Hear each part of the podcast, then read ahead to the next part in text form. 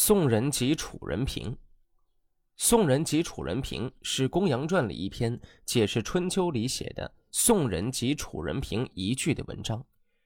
春秋是记录，这公羊传呢，就像是一本词典，专门解释一些后人读来有疑惑的地方。“宋人及楚人评”这六个字，说的是一场战役。楚庄王不把其他的国家放在眼里。周王制定的规则和礼仪，在楚庄王的眼里没有任何的意义，做什么事情都是按照楚庄王的心思来做。宋国宋文公是个有脾气的人，他看不惯楚国人这样无法无天，欺负宋国弱小。在楚国使者经过宋国的时候，把楚国使者抓进了宋国的国都。没想到。这楚国使节心里不服气，当着宋文公的面大骂宋文公是个昏庸的君主，还威胁宋文公楚国大军会来教训宋国。宋文公忍受不了楚国使节的谩骂和威胁，一气之下命令手下处死了楚国的使节，然后楚庄王就带兵攻入了宋国，一路打到宋国的都城。宋国的都城城墙高大坚固，士兵虽然少，但是善于守城。楚军攻了几次都攻不下来，只好把宋国的国都围了起来。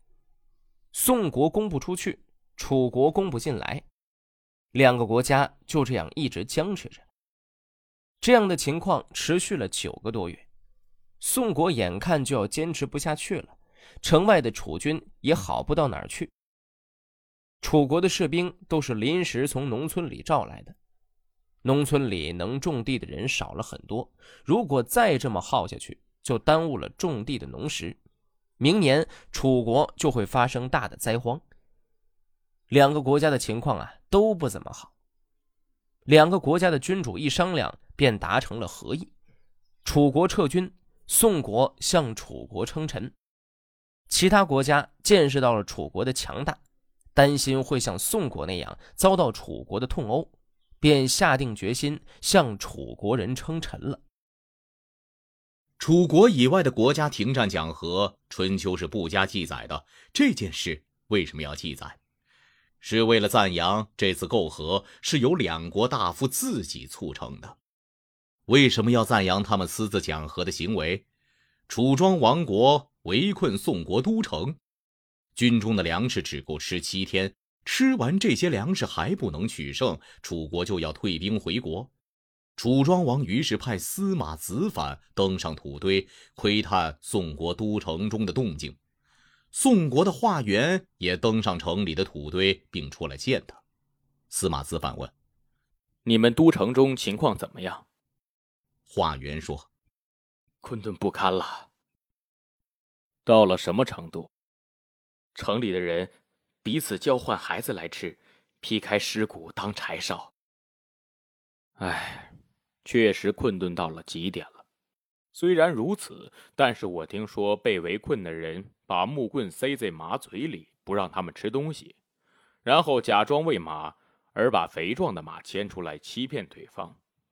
这次你为什么把真情和盘托出呢？我也听说过。君子见到别人困厄而产生怜悯，小人见到别人困厄而幸灾乐祸。我见你是个君子，所以告诉你实情。我知道了，你们努力守城吧。我们的军队也只有七日口粮了，吃完这些粮食而不能取胜，将要撤兵回国了。两人拱手作揖而别。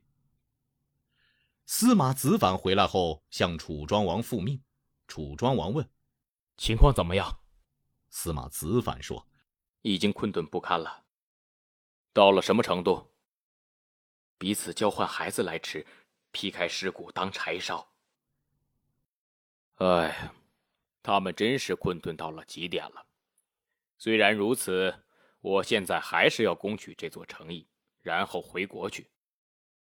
不行。”我已经告诉他们了，我们军中只有七天的口粮了。我派你去探测敌情，你为什么要告诉他们这些？